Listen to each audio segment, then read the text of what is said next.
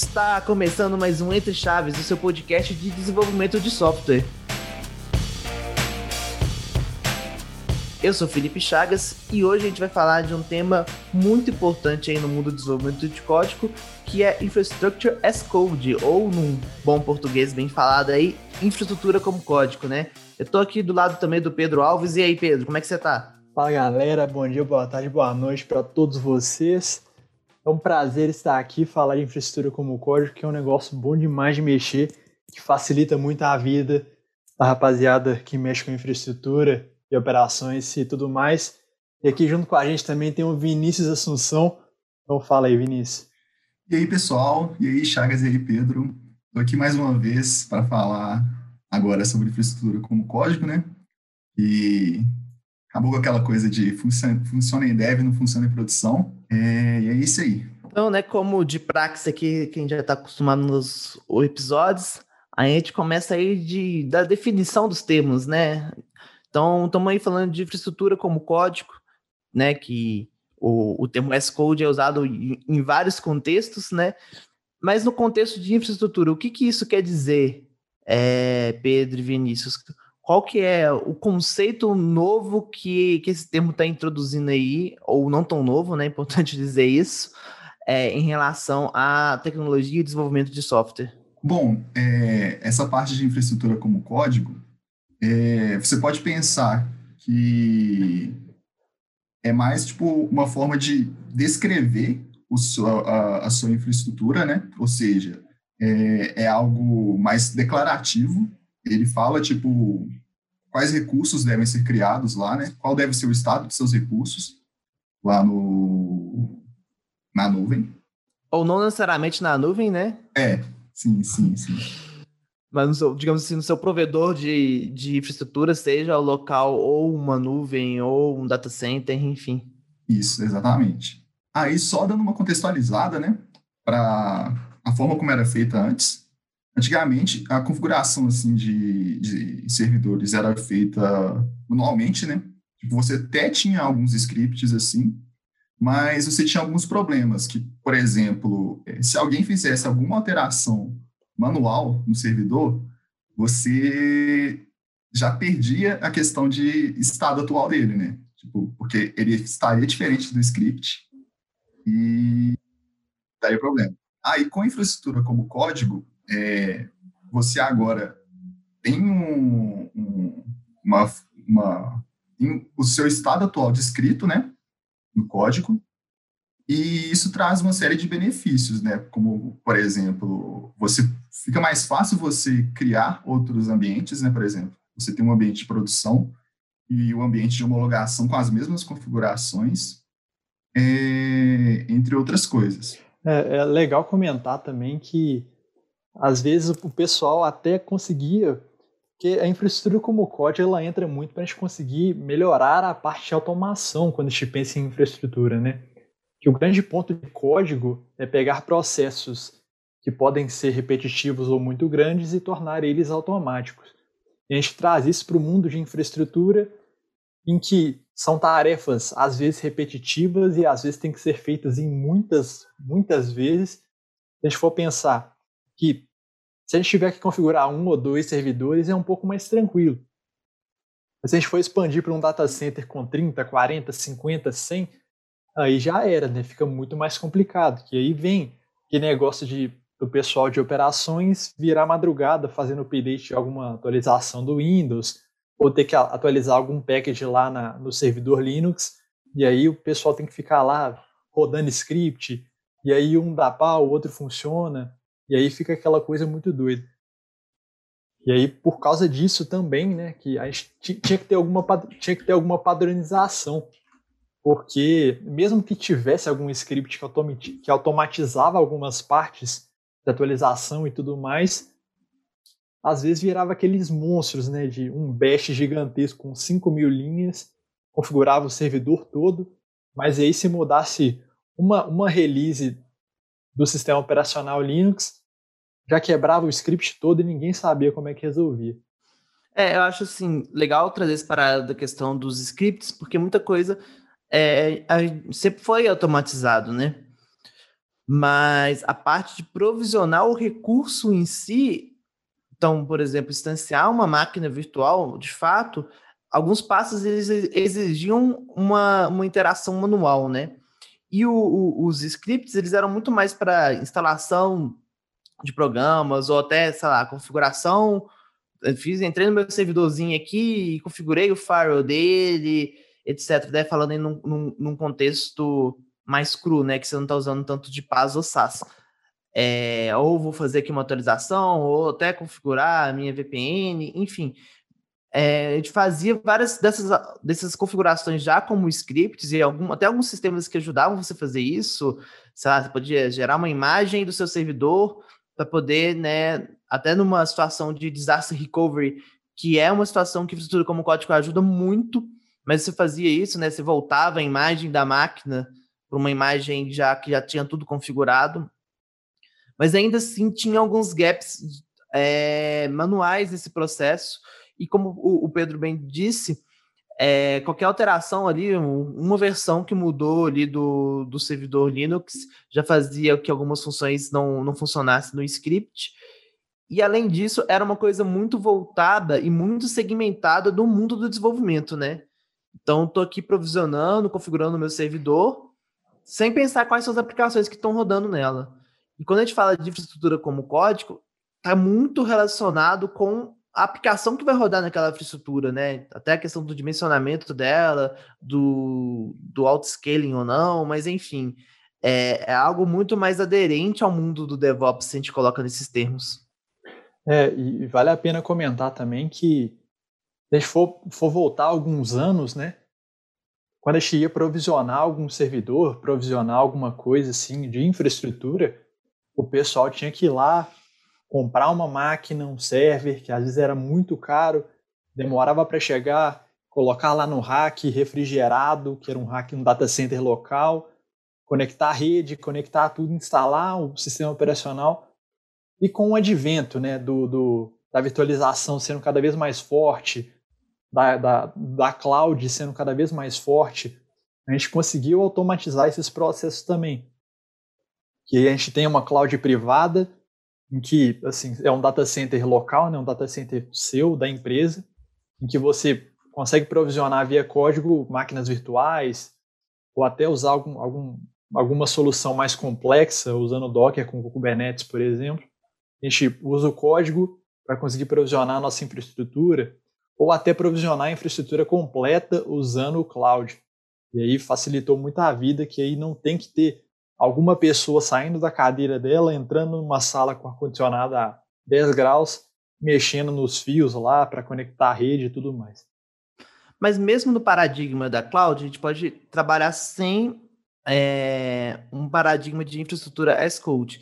Então, por exemplo, posso entrar no, no portal da AWS ou da Azure e provisionar meus recursos lá via interface gráfica, ou usar meu CLI, né, e, e, e provisionar também qual que é a vantagem é, entre a abordagem de fazer tudo como código e essa de eu entrar lá no portal e, e provisionar? Quais são as diferenças entre elas? Quanto que é, digamos, recomendados a uma ou recomendados a outra? Qual é a opinião de vocês sobre esse ponto? Então, é, a principal vantagem, assim, é que usando infraestrutura como código, você está automatizando, né?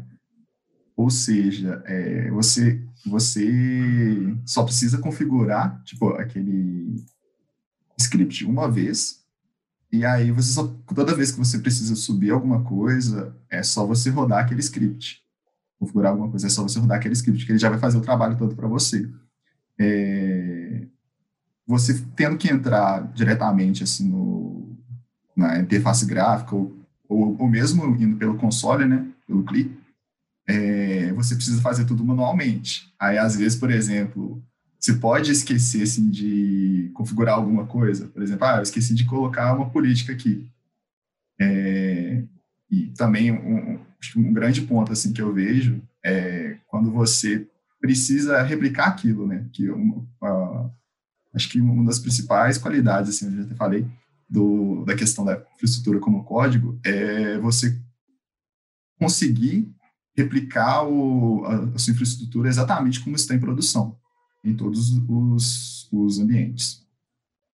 A gente ganha também é, em questão de versionamento, né?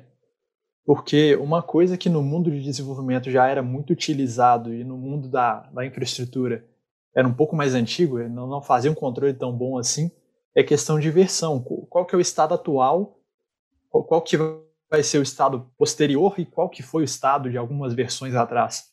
Não tinha um controle muito bom disso, porque muitas vezes era uma intervenção manual. Então fiz uma configuração aqui, testei, não foi. Fiz outra lá, testei, não foi. Fiz outra lá, testei, acho que agora foi.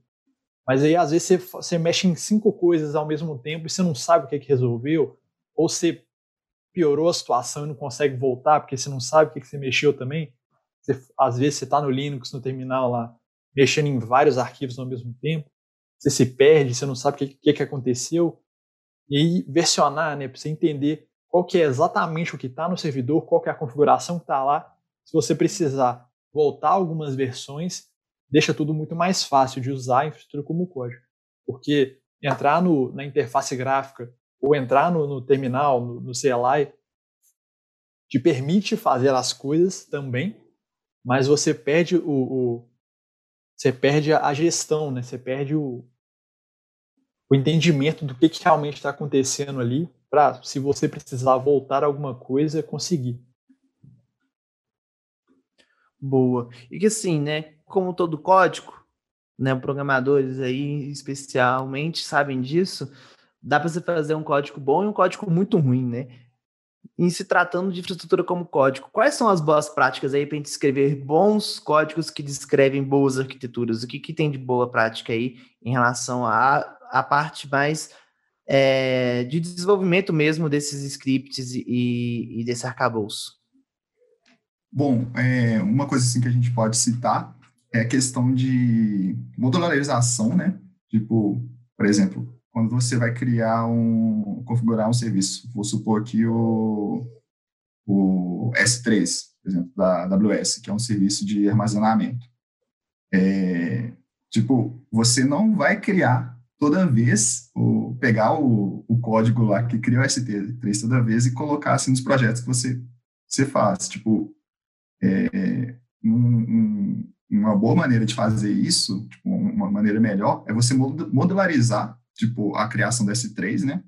Ou seja, você, você, você vai lá e cria, tipo, um módulo S3 que recebe as configurações dele, tipo, o parâmetro, né? Ou seja, tipo, as variáveis lá de entrada.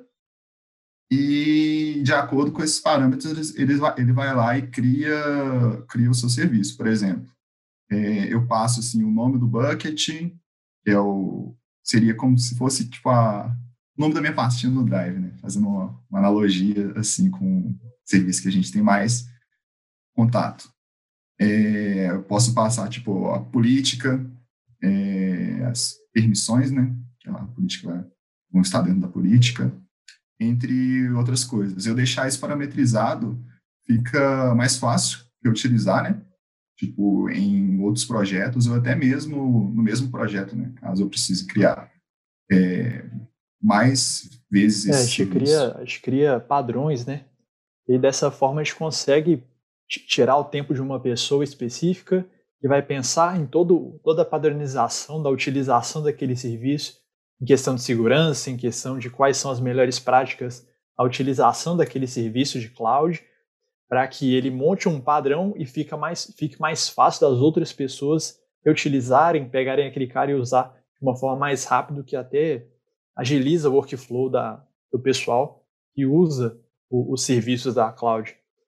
E aí, outro ponto que eu, que eu acho que é importante também é a gente deixar o mais o menos o menos confiar o menos possível em script especificamente. Então escrever script em bash, escrever script em PowerShell e usar os módulos que a ferramenta de infraestrutura te provém. Então, por exemplo, quando está usando é, um ARM template, ou um Terraform, ou um CloudFormation, a gente utilizar os módulos deles. Que aí a ferramenta vai garantir que as versões estão funcionando, que está tudo certo, enquanto que no script a gente teria que fazer essa coisa acontecer. Então, para diminuir a manutenção, utilizar a maior quantidade de módulos possível e tentar largar a mão um pouco do script. Porque senão você vai ter que aumentar seu nível de, de, de manutenção. É uma outra boa prática aqui, que é uma boa prática, assim, da questão de programação no geral, né? É questão de nomenclatura, você dar nome às coisas. Porque não adianta você automatizar tudo, né? E, por exemplo, você não conseguir diferenciar os serviços que você criou, né?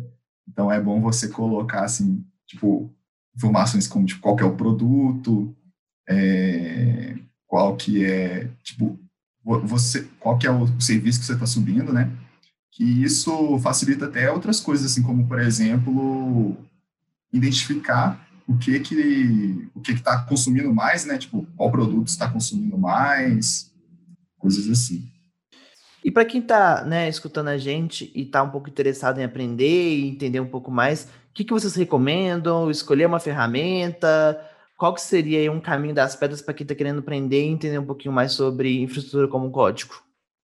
Bom, é, acho que a primeira coisa assim que eu indico quando a pessoa vai começar a mexer com infraestrutura como código é entender primeiro o serviço, né?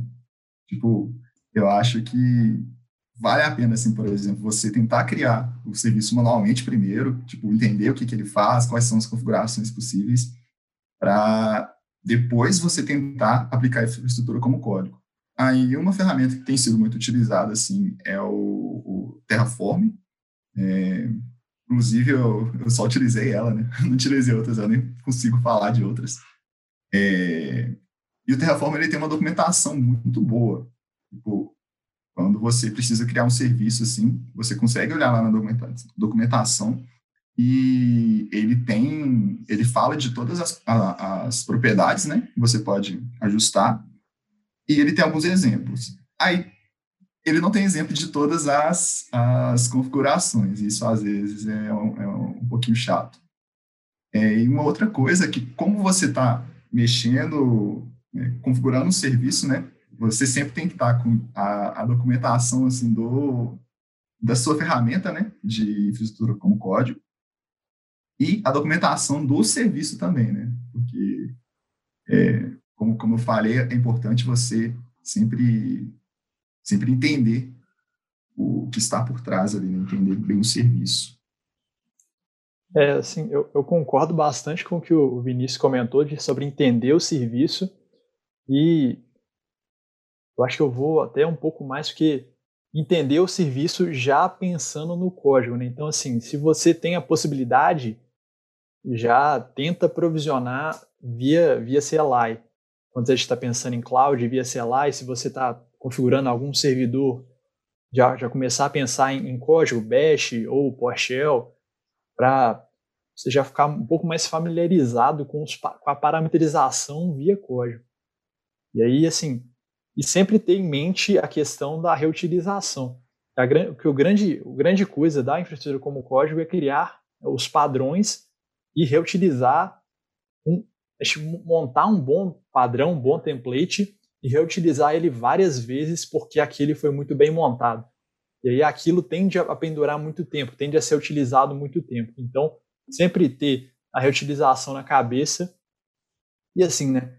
procurar já, já pensar na, nas grandes provedoras cloud, né? Porque quando a gente está pensando em infraestrutura como código, a gente não consegue, a gente até consegue utilizar pensando em, em data center local e tudo mais, mas o grande tchan da parada é são as clouds. Então já você já pega um, sei lá, a, a cloud que é utilizada na sua empresa ou a cloud da empresa que você quer trabalhar, já começa a avisar ela, porque Existem, existem coisas específicas de cada cloud. A, na AWS ela tem o CloudFormation e pode usar o Terraform.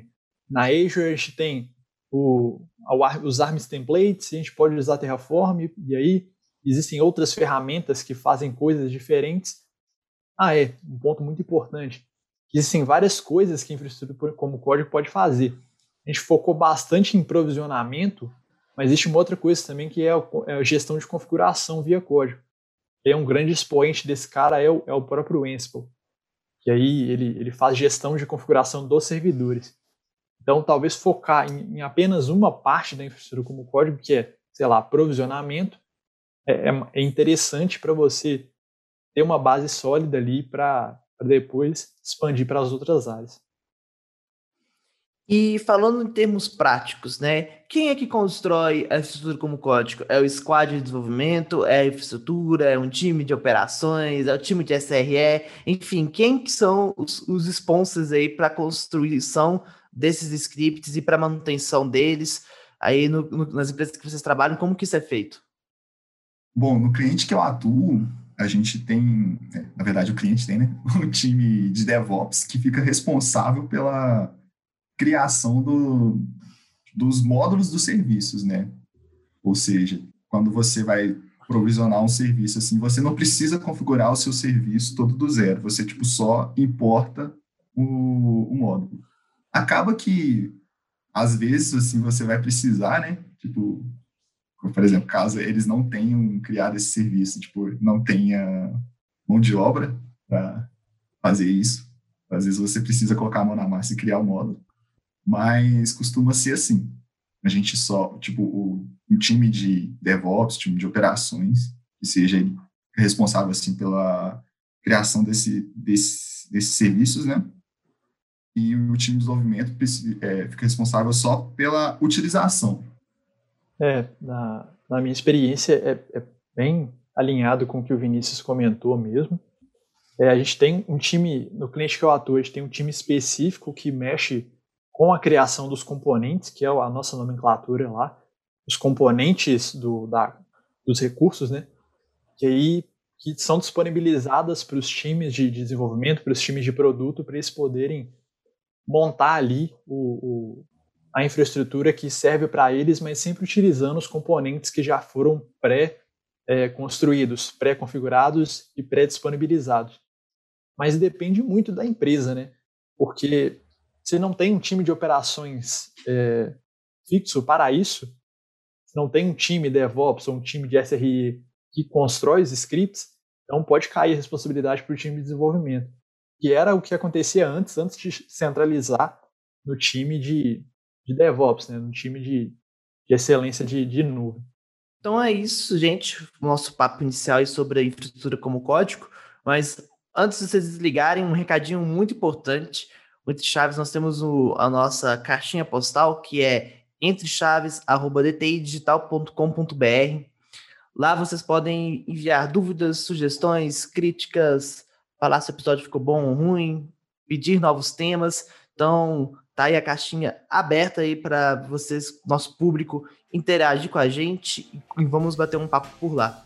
Queria agradecer aqui a presença do Pedro e do Vinícius. Muito obrigado por terem aceitado o convite aí para a gente falar um pouquinho sobre infraestrutura como código. E deixar aqui um, um beijo, um abraço no coração de todos e até terça que vem. Tchau, galera. Valeu, pessoal. Até mais.